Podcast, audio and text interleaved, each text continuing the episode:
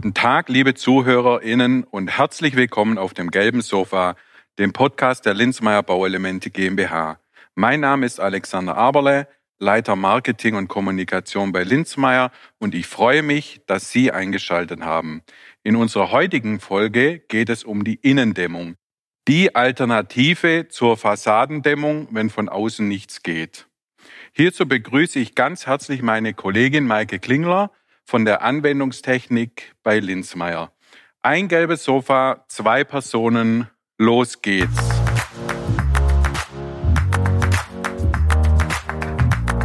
Hallo Frau Klingler, herzlich willkommen auf unserem gelben Sofa. Bevor wir über das spannende Thema Innendämmung reden, vielleicht ein paar Ausführungen zu Ihnen.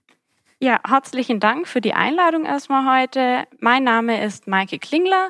Ich arbeite hier bei der Firma Linzmeier in der Anwendungstechnik seit circa drei Jahren und zuvor habe ich Bauphysik studiert. Schön, vielen Dank. Also eine Top-Expertin für unsere heutige Folge. Dann legen wir doch gleich mal los. Ja, eine schützenswerte Fassade, der Denkmalschutz oder ein Fachwerkhaus etc. Die Gründe, eine Fassade nicht von außen sanieren zu können oder zu wollen, sind vielfältig. Wenn man dennoch Energieverluste verhindern und für gesündere Raumluft sorgen möchte, ist eine Innendämmung die Lösung. Hierbei sollte man aber auf eine schlanke Lösung achten, um möglichst wenig Wohnraumverluste zu haben. Frau Klingler, wie hat sich denn generell die Innendämmung im Laufe der Jahre verändert? Also das Produkt an sich hat sich natürlich sehr weiterentwickelt. Also es sind neue Produkte dazugekommen, alte wurden weiterentwickelt. Aber vor allem hat sich das Image von der Innenwanddämmung im Laufe der Jahre sehr geändert. Vor vielen Jahrzehnten hat man noch sehr, sehr häufig Innenwanddämmungen ausgeführt die dann heute ein bisschen zu Belastungen führen, weil man diese wieder sanieren muss. Und zwar hatte man damals ein bisschen Probleme mit der Verlegung. Also man wusste einfach nicht genau, worauf es ankommt, weshalb man heute jetzt teilweise diese klassischen Schimmelprobleme bei Innenwanddämmungen hat. Damals war ganz einfach das Problem, dass man diese klassischen Verbundelemente mit Batzen an die Wand geklebt hat und genau das war einfach der Grund, weshalb es dann diesen Schimmel gab. Die Dämmelemente konnten von der feuchtwarmen Raumluft hinterströmt werden und diese Feuchtigkeit in der Raumluft ist dann im Endeffekt an den kalten Oberflächen der ehemaligen Bestandswand ausgefallen. Genau. Und heutzutage weiß man einfach ganz genau, wie man diese Innenwanddämmung eigentlich anbringen muss, und zwar einfach luftdicht. Das heißt, sie müssen entweder vollflächig angeklebt werden oder eben zur Innenraumluft entsprechend abgedichtet werden. Das heißt, eigentlich, heute sind die Verleger geschult, worauf man achten muss, weshalb man eigentlich keine Angst mehr haben muss vor der Innenwanddämmung. Mhm. Also sozusagen völlig unbegründet die Sorge oder das Unwohlsein von einer Dämmung im Innenbereich genau. kann man ganz einfach machen, wenn man aber natürlich mit den richtigen Experten also den, den Fachverlegern aus dem, aus dem Handwerk zusammenarbeitet. Ne? Und ja, als, als zweite Frage vielleicht dann auch gleich, welche Möglichkeiten einer Innendämmung gibt es denn überhaupt? Also es gibt viele Möglichkeiten, wie man eine Innendämmung ausführen kann. Da kann man einmal konstruktiv unterscheiden und bauphysikalisch. Also zum einen gibt es Diffusionsdichte beziehungsweise dampfbremsende Ausführungen. Das wären mhm. zum Beispiel die klassische Holzständerkonstruktion, welche quasi vor die Bestandswand gesetzt werden. Diese werden dann im Gefach ausgedämmt und dann kommt raumseitig eine Dampfbremse darauf. Mhm. Einfach, dass man eben diese Luftdichtheit hat und dann von innen kommt eben die innere Beplankung wie gewünscht.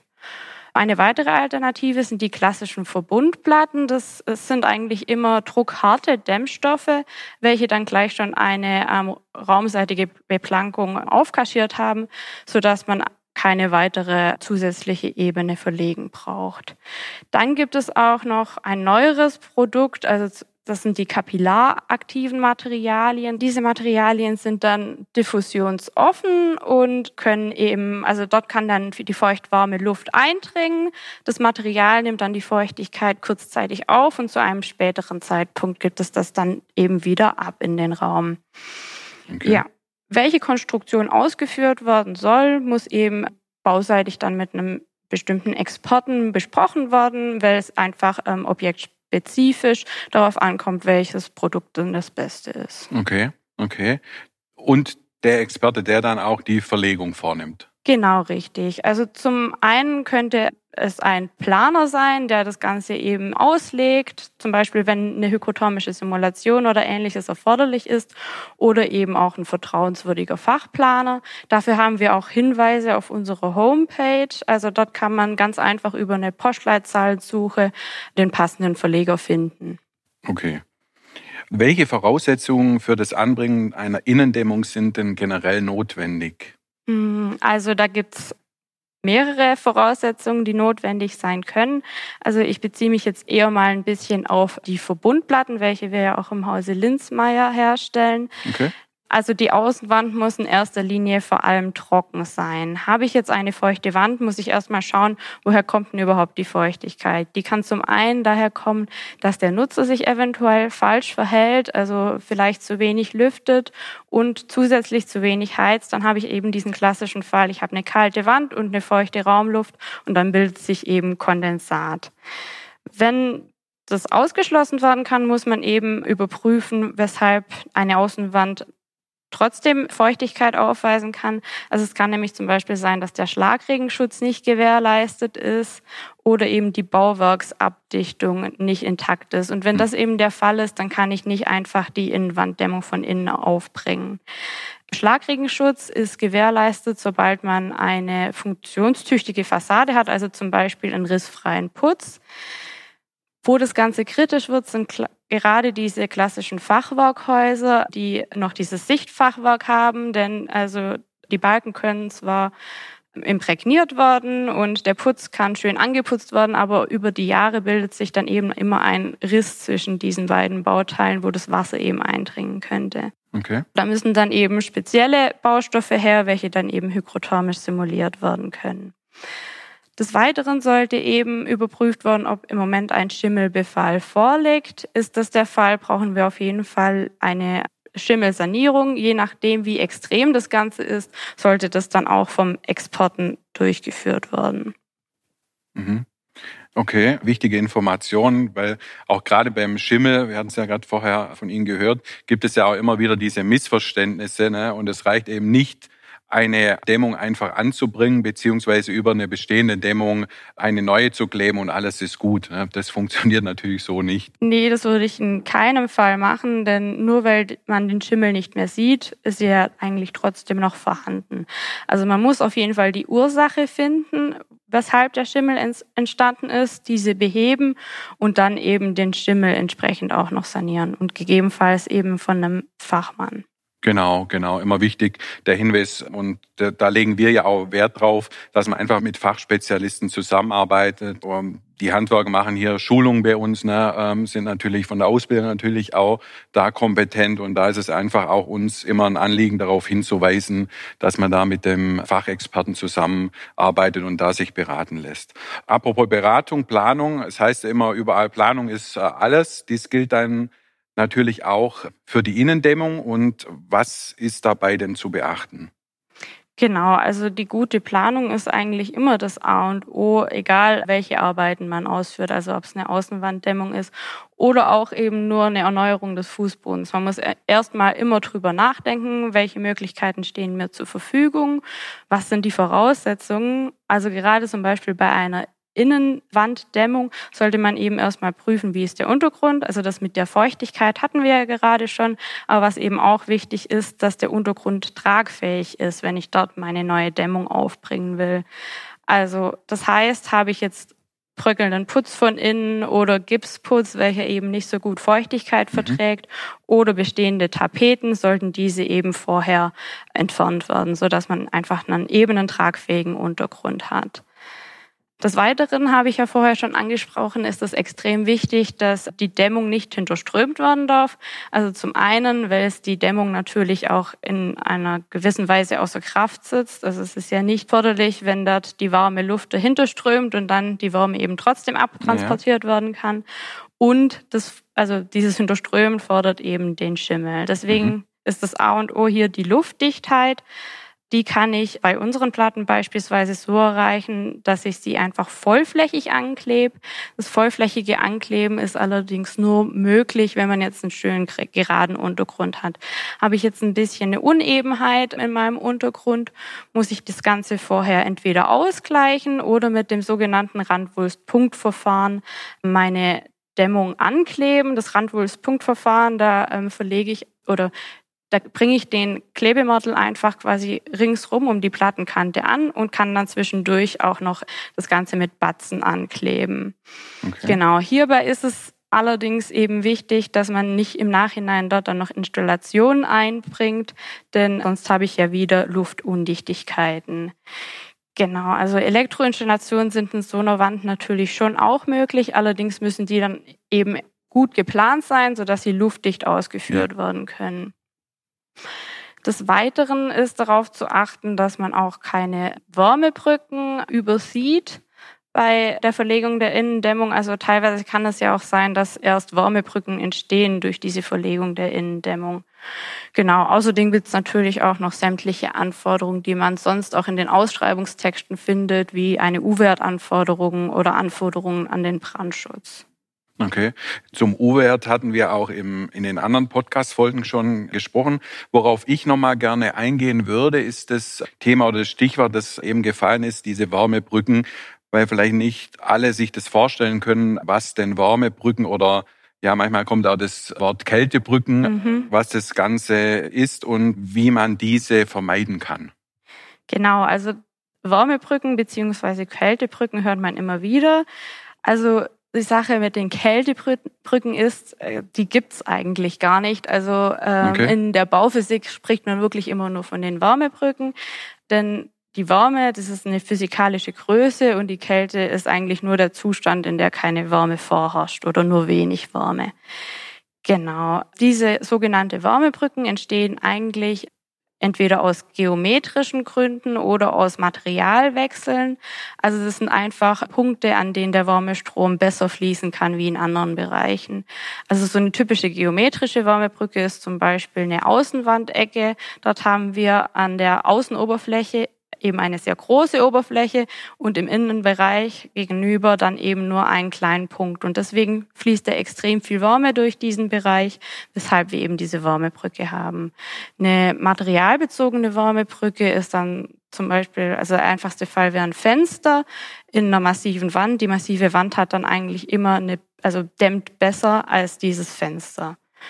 Genau. Gerade bei der Innendämmung ist das ja auch ein Thema, habe ich vorher schon darauf angesprochen, dass man durch die Innendämmung eben auch Wärmebrücken hervorrufen kann. Mhm. Und zwar wäre das zum Beispiel gerade im Fensterbereich die Fensterleibung, die darf man eben nicht vergessen, die muss mitgedämmt werden. Oder beispielsweise okay. auch einbindende, in, also in die Außenwand einbindende Innenwände. Denn dann habe ich ja diese Außenwände gedämmt und diese Innenwand, die dort einbindet, ist dann wie ein kalter Stachel, wo eben viel Wärme nach außen fließen kann.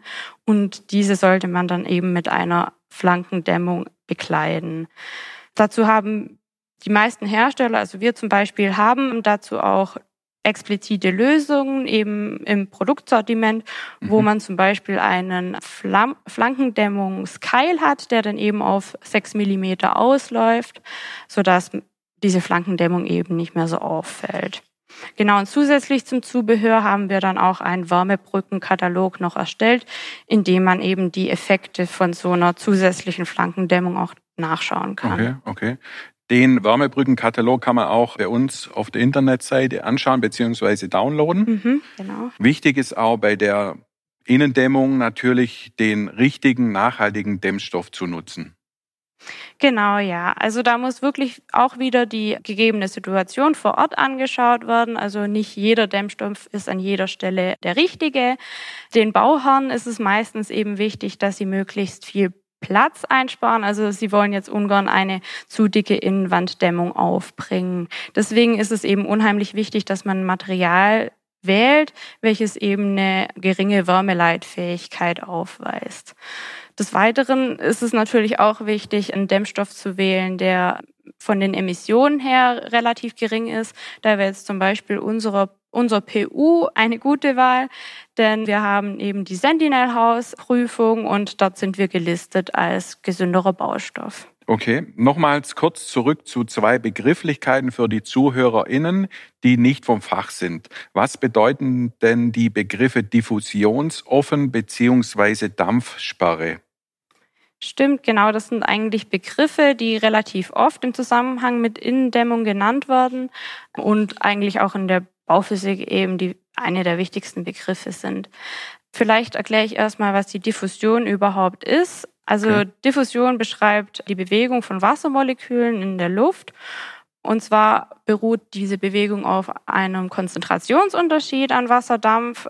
Dieser Konzentrationsunterschied ist dadurch bedingt, dass man einfach unterschiedliches Klima hat, und zwar im Innenraum und im Außenraum.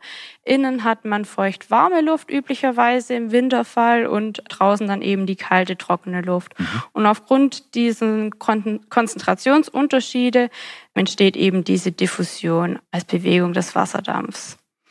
Ja, zu den Begriffen nochmals. Diffusionsoffen bedeutet einfach, dass der Wasserdampf ungehindert durch ein Bauteil durchgehen kann und eine Dampfsperre ist dann eigentlich einfach das Gegenteil. Das heißt, dieses bremst eben diese Diffusion ab. Allerdings ist dabei extrem wichtig, dass es auch gleichzeitig luftdicht ist. Denn wenn ich jetzt eine Bauteilschicht habe, die als Dampfsperre fungiert, aber Löcher hat, dann habe ich eben nicht nur diese Diffusion als ähm, Bewegung dieser Feuchtigkeit, sondern habe eben auch noch die Strömung, die wird in der Bauphysik als Konvektion bezeichnet. Und diese Strömung ist eben viel, viel schneller als die Diffusion. Das heißt, die Luftdichtheit ist eigentlich das A und O, wie ich vorher auch schon angesprochen habe, mit unseren Verbundelementen, dass diese okay. eben nicht hinterströmt werden ja. dürfen. Okay. Ja, auch spannendes Thema. Ist es denn sinnvoll, einen Raum nur teilweise zu dämmen? Das kommt ganz auf die Situation an. Also üblicherweise würde ich schon empfehlen, die Außenwand komplett zu dämmen. Mhm. Allerdings gibt es natürlich auch teilweise Ausnahmesituationen. Zum Beispiel, wenn man jetzt einfach einen Schwachpunkt hat, zum Beispiel durch eine Wärmebrücke bedingt mhm. oder dass man den klassischen Schimmelfall quasi zu Hause hat mit ja. der Schrankwand vor der Außenwand. Mhm. Dahinter bildet sich Schimmel. Ja. Ganz einfach, weil dieser Schrank eigentlich auch wie eine hinterlüftete Dämmung ist. Also die feuchtwarme Luft kommt dahinter, mhm. die Wand dahinter ist kälter als die ungestörte Wand und dadurch entsteht eben Feuchtigkeit und Schimmel. Also solche Problemzonen könnte man dann eben eventuell auch einfach punktuell dämmen. Allerdings würde ich grundsätzlich eben dazu raten, dann einfach gleich den gesamten Raum zu machen, wenn man dann eben vielleicht wieder den Schwachpunkt an eine andere Stelle hin okay. verzieht. Teilweise ist das natürlich auch sinnvoll, Innenwände zu dämmen, gerade eben das Beispiel mit der Wärmebrücken. Ja. Brücke eben die Flankendämmung auszuführen bei der einbindenden Innenwand oder eben auch also häufig wird einfach die Kellerabgangstreppe zum Beispiel vergessen. Das ist auch ein unheimlich kalter Raum und der angrenzende Raum könnte dann eben eventuell auch mit einer Innenwanddämmung versehen werden, auch wenn es eben nicht unbedingt gegen kalte Außenluft wäre.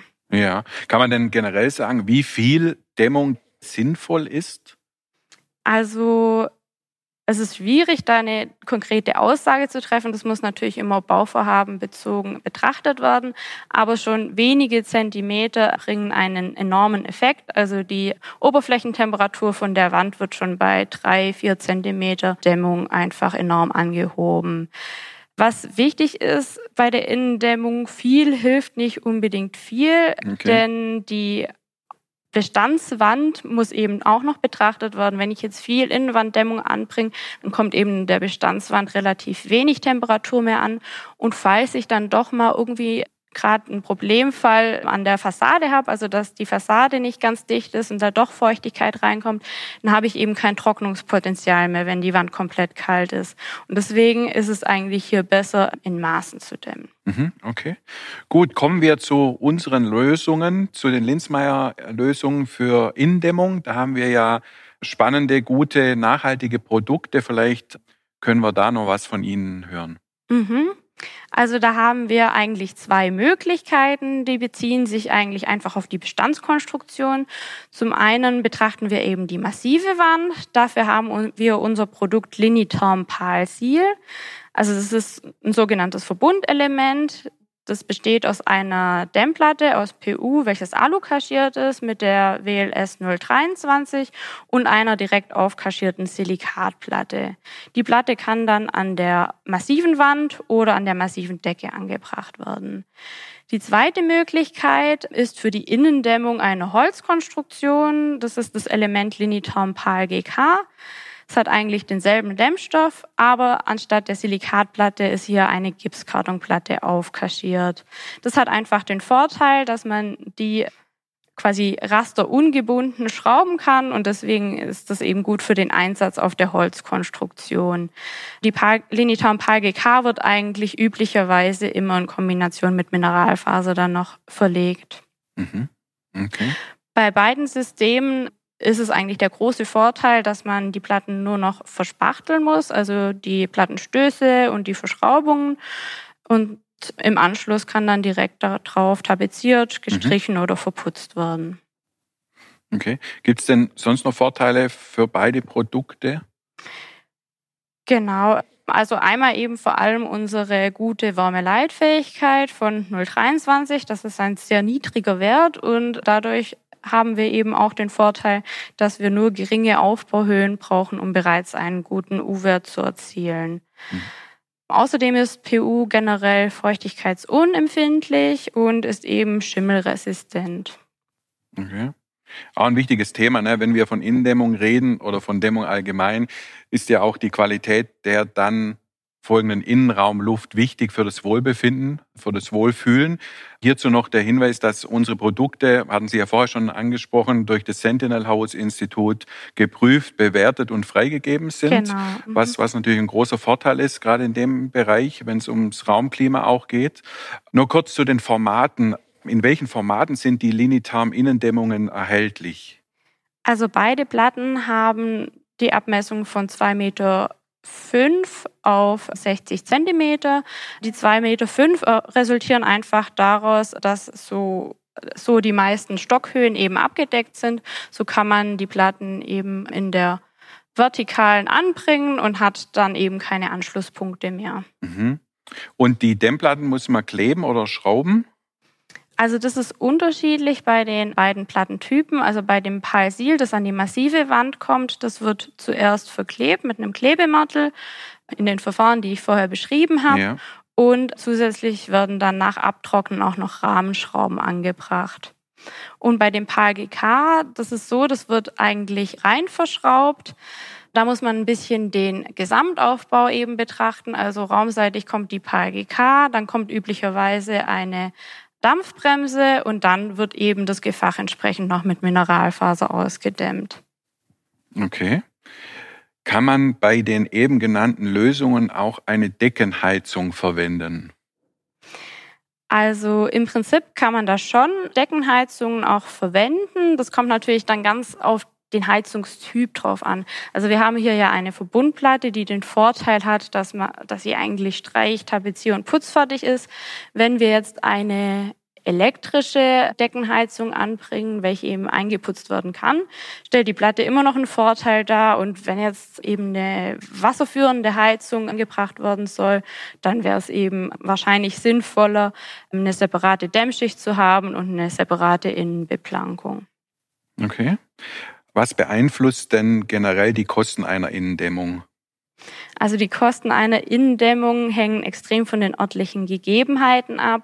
Also gerade die Punkte, muss ich vielleicht vorher erstmal Schimmel sanieren oder diesem Feuchtigkeitsanfall auf den Grund geben gehen.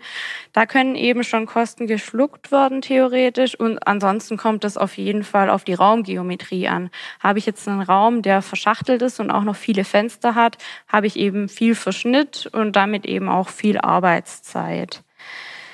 Was positiv an der Innendämmung eigentlich grundsätzlich ist, man braucht eben kein Gerüst wie bei einer Außenwanddämmung beispielsweise. Das kann man sich schon einsparen und das Ganze ist eigentlich viel besser zu planen. Also man kann auch einfach erstmal raumweise vorgehen. Erstmal den kritischsten Raum oder so zunächst dämmen und alles weitere kann dann ja peu à peu erfolgen. Zu den Kosten könnte man auch noch anbringen, die KfW fördert bei Baudenkmälern und erhaltenswerten Bausubstanzen auch schlankere Dämmungen und darunter fällt dann eben so eine Innendämmung. Von der KfW wird hier der U-Wert von 0,45 Watt pro Quadratmeter Kelvin gefördert. Das erreicht man mit unseren Dämmelementen mit einer Dicke von 60 Millimetern. Okay, also sehr schlank und dennoch hocheffizient. Genau, richtig. Genau. Okay, also als Fazit kann man festhalten, dass man keine Sorge haben muss vor einer Innendämmung, wenn man es mhm. mit dem richtigen Fachverleger angeht und die passenden Dämmstoffe einsetzt und dass eine nachhaltige, zertifizierte Innendämmung zum einen das Wohlbefinden fördert und außerdem ja noch Heizkosten einspart. Genau, richtig. Also mittlerweile muss man wirklich keine Angst mehr haben, eine Innendämmung zu verlegen, denn die Fachhandwerker sind da wirklich mittlerweile geschult und wissen ganz genau, wie die Dämmung zu verlegen ist. Was Sie jetzt gerade noch angesprochen haben, das Wohlbefinden, äh, das ist ein sehr wichtiges Stichwort an dieser Stelle, denn häufig spricht man ja von der Wirtschaftlichkeit einer Dämmung und genau. eigentlich sollte ja das Wohlbefinden Befinden zu Hause im Vordergrund stehen, dass man sich zu Hause einfach in einem warmen Zuhause wohlfühlen kann. Und ich denke mal, da ist die Innendämmung ein einfacher und unkomplizierter erster Schritt zu so einem gemütlicheren Zuhause. Okay, okay. Ja, spannende Information und viel Wissenswertes. Vielleicht überlegen sich die ein oder anderen Bauherrinnen, bestärkt durch diese Folge ihre Immobilie jetzt wohnlicher und gesünder zu gestalten und mit einer Innendämmung zu versehen. Dann aber nochmal den Rat von unserer Seite auch, sich mit dem Fachverleger vor Ort in Verbindung zu setzen genau. und beraten zu lassen. Vielen Dank für Ihre Zeit und die wichtigen Hinweise, Frau Klingler. Es hat mir viel Spaß gemacht. Ich hoffe Ihnen auch. Sehr gerne, ja, doch. Wenn Ihnen, liebe Zuhörerinnen, diese Folge gefallen hat, abonnieren Sie diesen Podcast und empfehlen uns auf Instagram, YouTube und Facebook weiter. Das würde uns natürlich sehr freuen. Per E-Mail sind wir erreichbar unter podcast.linzmeier.de. Alles zu Linzmeier natürlich wie immer unter www.linzmeier.de. Wieder einmal ein herzliches Dankeschön, dass Sie uns zugehört haben und vielleicht bis demnächst auf dem gelben Sofa. Wir würden uns freuen.